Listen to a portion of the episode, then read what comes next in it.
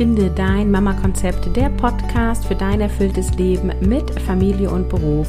Du entdeckst hier Wege zu mehr Zeit, um deine To-Dos abzuhaken. Du bekommst mehr Gelassenheit und ganz viel Lebensfreude. Wir befinden uns mitten in einer Podcast-Serie und zwar in den Erfolgsrezept für deine Vereinbarkeit.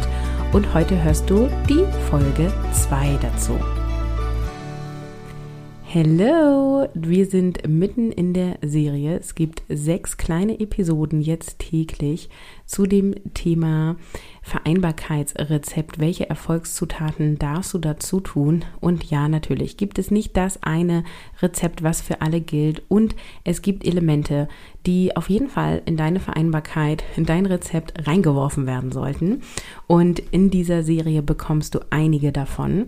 Und heute geht es um dein Meisterplan, nämlich deine Wochenplanung und das Finden von deinem Vereinbarkeitsmodell. Und weil es quicke Episoden sind, komme hier wieder kurz und knackig auf den Punkt. Was ist ein Wochenplan? Ein Wochenplan ist letztendlich ein Werkzeug zur Strukturierung deiner Woche.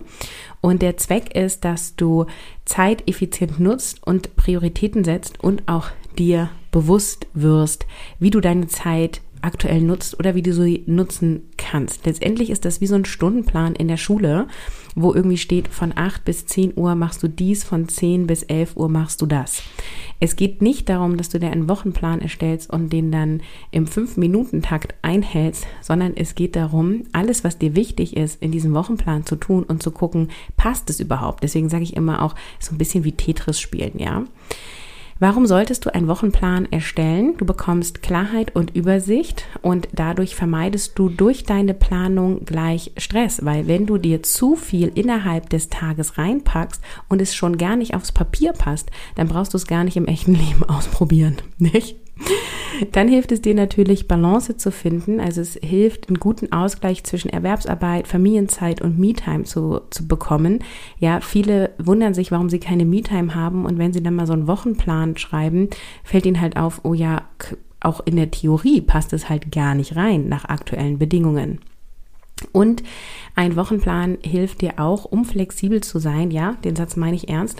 Viele sagen, oh mein Gott, wenn ich plane, dann bin ich immer so unflexibel. Nee, nee, wir planen ja agil und es geht darum, deinen Plan so zu gestalten, dass du weiterhin anpassungsfähig sein kannst für unvorhersehbare Ereignisse. Und das ist auch das, wo es nämlich bei denen, die sonst sehr gut organisiert sind, irgendwann crasht. Die, die sehr gut organisiert sind und heute dies machen, morgen das und jeden Dienstagabend hier und so und so und so und sich alles da in ein enges Tetris-System gebaut haben, sozusagen, denen fehlt sehr oft die Flexibilität. Und wenn dann mehr Überstunden kommen oder Kind krank oder irgendwas, dann crasht es bei denen und sie ähm, ziehen dann meistens beim Schlaf ab, ja, dass sie zum Beispiel Erwerbstätigkeitsstunden am Abend nachholen. Das sind meistens sehr ambitionierte Frauen, die das machen und dadurch dann weniger schlafen und auf Dauer geht das natürlich auf die Gesundheit.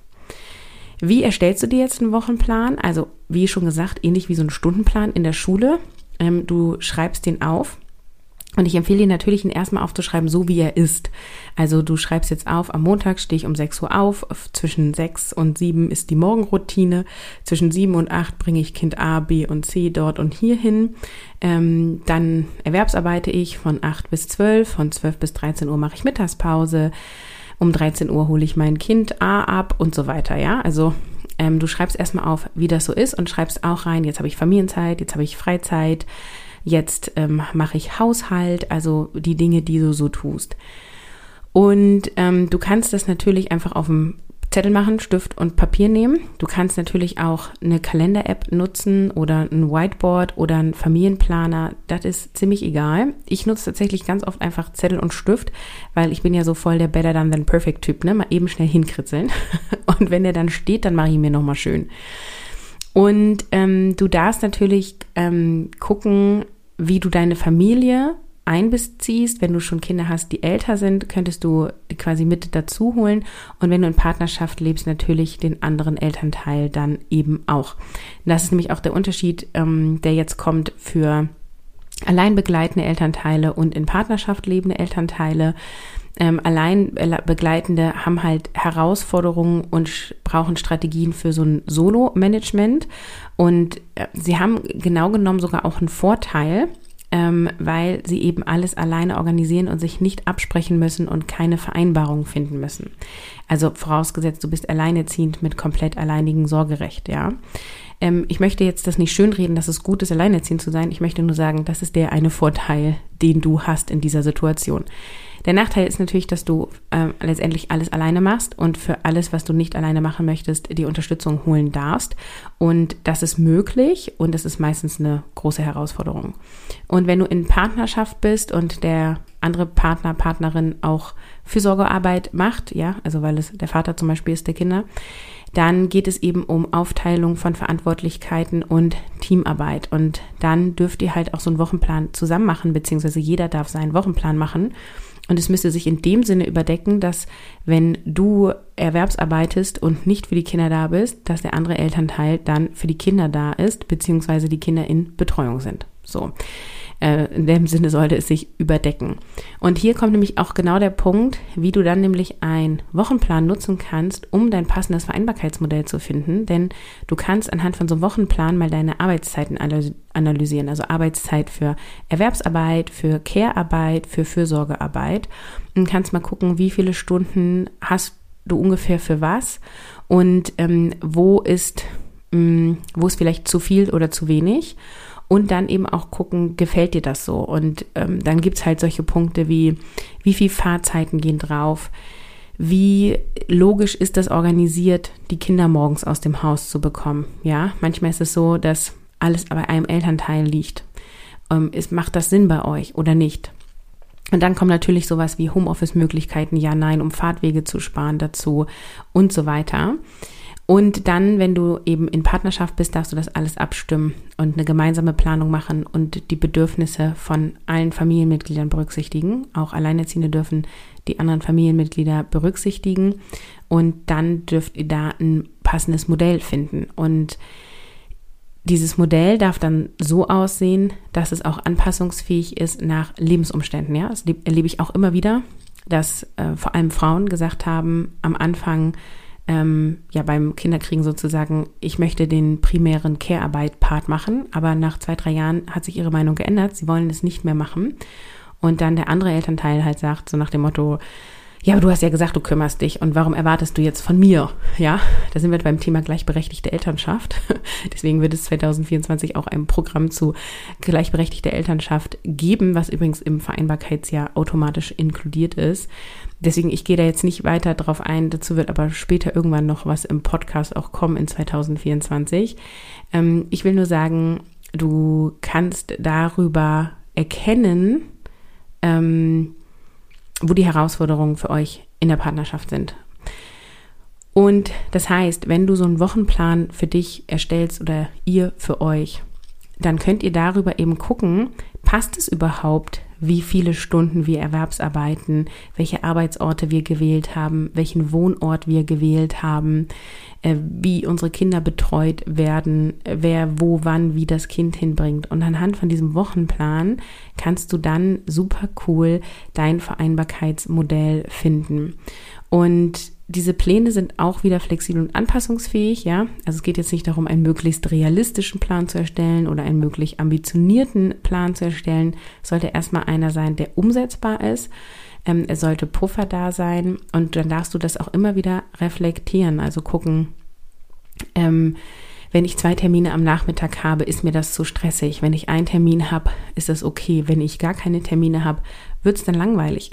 Meistens wird niemand langweilig, aber so ungefähr, ja. Also, dass du einfach mal guckst, ähm, anhand dieser, ja, Planung, dieses Stundenplans letztendlich, wie wollt ihr das haben? Und deswegen ist eine Zutat für eine erfüllte Vereinbarkeit von Familie und Beruf, dass du dir einen Wochenplan erstellst, beziehungsweise eigentlich sind es zwei, nämlich einmal ein Wochenplan, wie er jetzt gerade ist, wie er gelebt wird und dann ein Wochenplan, wie du es zukünftig haben möchtest. Und meine Empfehlung ist auch, nicht eine, äh, eine komplette Drehung zu machen, also Wenn dein Wochenplan jetzt ganz anders aussieht als der, wie du ihn haben möchtest, dann ist es durchaus möglich, da Schritt für Schritt für Schritt dichter zu kommen. Also mein Mann und ich haben das ja auch so gemacht. Wir haben das dann aufgeschrieben und ähm, dann haben wir das nochmal gesehen, was uns klar war vor, hm, jetzt muss ich kurz überlegen, vor wie vielen Jahren? Sechs Jahren, sieben Jahren? Wo dann einfach klar war, er erwerbsarbeitet und ich mache die primäre Care-Arbeit und so soll es nicht sein. Okay, wie wollen wir es haben? Wir hätten es gerne Hälfte, Hälfte. Haben wir dann nicht sofort gemacht, sondern wir haben erstmal so ein 80-20-Modell gefahren und dann so ein 60-40-Modell und heute fahren wir das 50-50-Modell. Und ähm, auch du darfst dein Tempo gehen oder ihr als Elternpaar dürft euer, euer Tempo gehen. Also erstell dir einen Wochenplan und finde darüber nochmal dein passendes Vereinbarkeitsmodell und passe dazu an. Wenn du Bock hast auf mehr Zutaten für deine Vereinbarkeit, dann ist das Vereinbarkeitsjahr der Place to be, weil dort werden wir auch einen Wochenplan erstellen und du wirst Feedback bekommen und dich austauschen können und darüber dein passendes Vereinbarkeitsmodell finden. Außerdem ist der Nordstern Finden Audiokurs inkludiert, Mission Kopffrei ist inkludiert und auch viele Programme ähm, kommen noch. Also alle Vereinbarkeitsprogramme, die in 2024 kommen, beziehungsweise ab dem Moment, wo du buchst, dann für zwölf Monate kommen, sind inkludiert. Das heißt, wenn du jetzt buchst, dann wirst du auch im Sommer bei Raus aus der Fremdbestimmung dabei sein, bei Mission Selbstbestimmt Leben. Du wirst Zugang kriegen zu Keine Zeit vergestern. Du wirst in die neuen Programme reinkommen. Ich spoiler schon mal so ein bisschen. Es wird ein Programm kommen zu Finanzen in Blick kriegen und dienliches Money Mindset etablieren. Und es wird eben auch ein Programm geben zu gleichberechtigter Elternschaft. Und ich bin mir sicher, ich werde noch vieles, vieles kreieren, wenn du schon länger in meiner Welt bist, weißt du. Ähm, ich, äh, an Ideen mangelt es mir nie und ich setze sehr, sehr viel um. Im Vereinbarkeitsjahr enthalten sind alle Programme, Vorträge, Audiokurse, Online-Kurse in Sachen Vereinbarkeit. Das heißt, auch ausgenommen ist natürlich mein 1 zu 1 oder Masterminds, ja, oder alles, was mit Online-Business-Aufbau zu tun hat. Es geht um Vereinbarkeitsprogramme in dem Vereinbarkeitsjahr. Es gibt auch eine exklusive Broadcast-Gruppe, wo du direkte Infos bekommst über den Signal Messenger. Da kriegst du liebevolle und sehr klare Reminder per Sprachnachricht. Und du bekommst auch ein paar Impulse und Behind the Scenes von mir zwischendurch, die immer wieder deine Vereinbarkeit stärken. Im Vereinbarkeitsjahr hast du eine Best Price Garantie, also es wird keinen besseren Preisdeal geben. Wenn du alle Programme machst, hast du einen viel höheren äh, preislichen Invest und du bekommst dadurch ja alle Vereinbarkeitsprogramme ähm, in Summe sehr viel günstiger und aktuell bis zum 9.01. um 23.59 Uhr auch noch zum New Year Special Preis. Ja, also klick auf carolinhabekost.de slash Vereinbarkeitsjahr, lies es dir durch und schau, ob du ein Ja fühlst und wenn ja, melde dich dazu an. Auch inkludiert ist automatisch das Vor-Ort-Event in Bremen. Das wird am 17.03.24 stattfinden, voraussichtlich von 10 bis 16 Uhr und ist exklusiv für meine Kundinnen. Und das hast du im Vereinbarkeitsjahr natürlich auch automatisch drinne. Ich fasse diese Vereinbarkeitszutat für dich nochmal zusammen. Die Zutat in dieser Episode ist der Wochenplan. Erstelle dir einen Wochenplan wie ein Stundenplan in der Schule. Es geht nicht darum, alles genau Schritt für Schritt genau so zu machen wie auf diesem Stundenplan, sondern es geht darum, einmal zu checken, was ist mir wichtig, was tue ich zuerst in meinem Wochenplan, wie schnell fühlt sich das und dann letztendlich Tetris zu spielen und dann anhand dessen eben dir einen Wochenplan aufzubauen, die dir mehr Gelassenheit schenkt, mehr Zeit für dich schenkt, die Dinge, die dir wirklich wichtig sind, immer drinne hat und du darüber dann auch dein passendes Vereinbarkeitsmodell findest, nämlich die Anzahl der Stunden, die du erwerbsarbeitest. Es ist noch nicht 100% dein ganzes Vereinbarkeitsmodell, weil beim Vereinbarkeitsmodell spielt auch die Art und Weise deiner Erwerbsarbeit zum Beispiel eine Rolle. Und der Wochenplan ist auf jeden Fall eine gute und wichtige Zutat. Vielleicht ist es sogar das Salz in der Suppe. Ich freue mich, wenn du morgen wieder reinhörst und sage bis dahin Tschüss, ciao, ciao. Unter carolinhabekost.de slash Vereinbarkeitsjahr findest du alle Infos zu Mission erfüllter Vereinbarkeit, dein entspannter Weg zu mehr Zeit für dich und deine Familie. Den Link findest du natürlich in den Show Notes.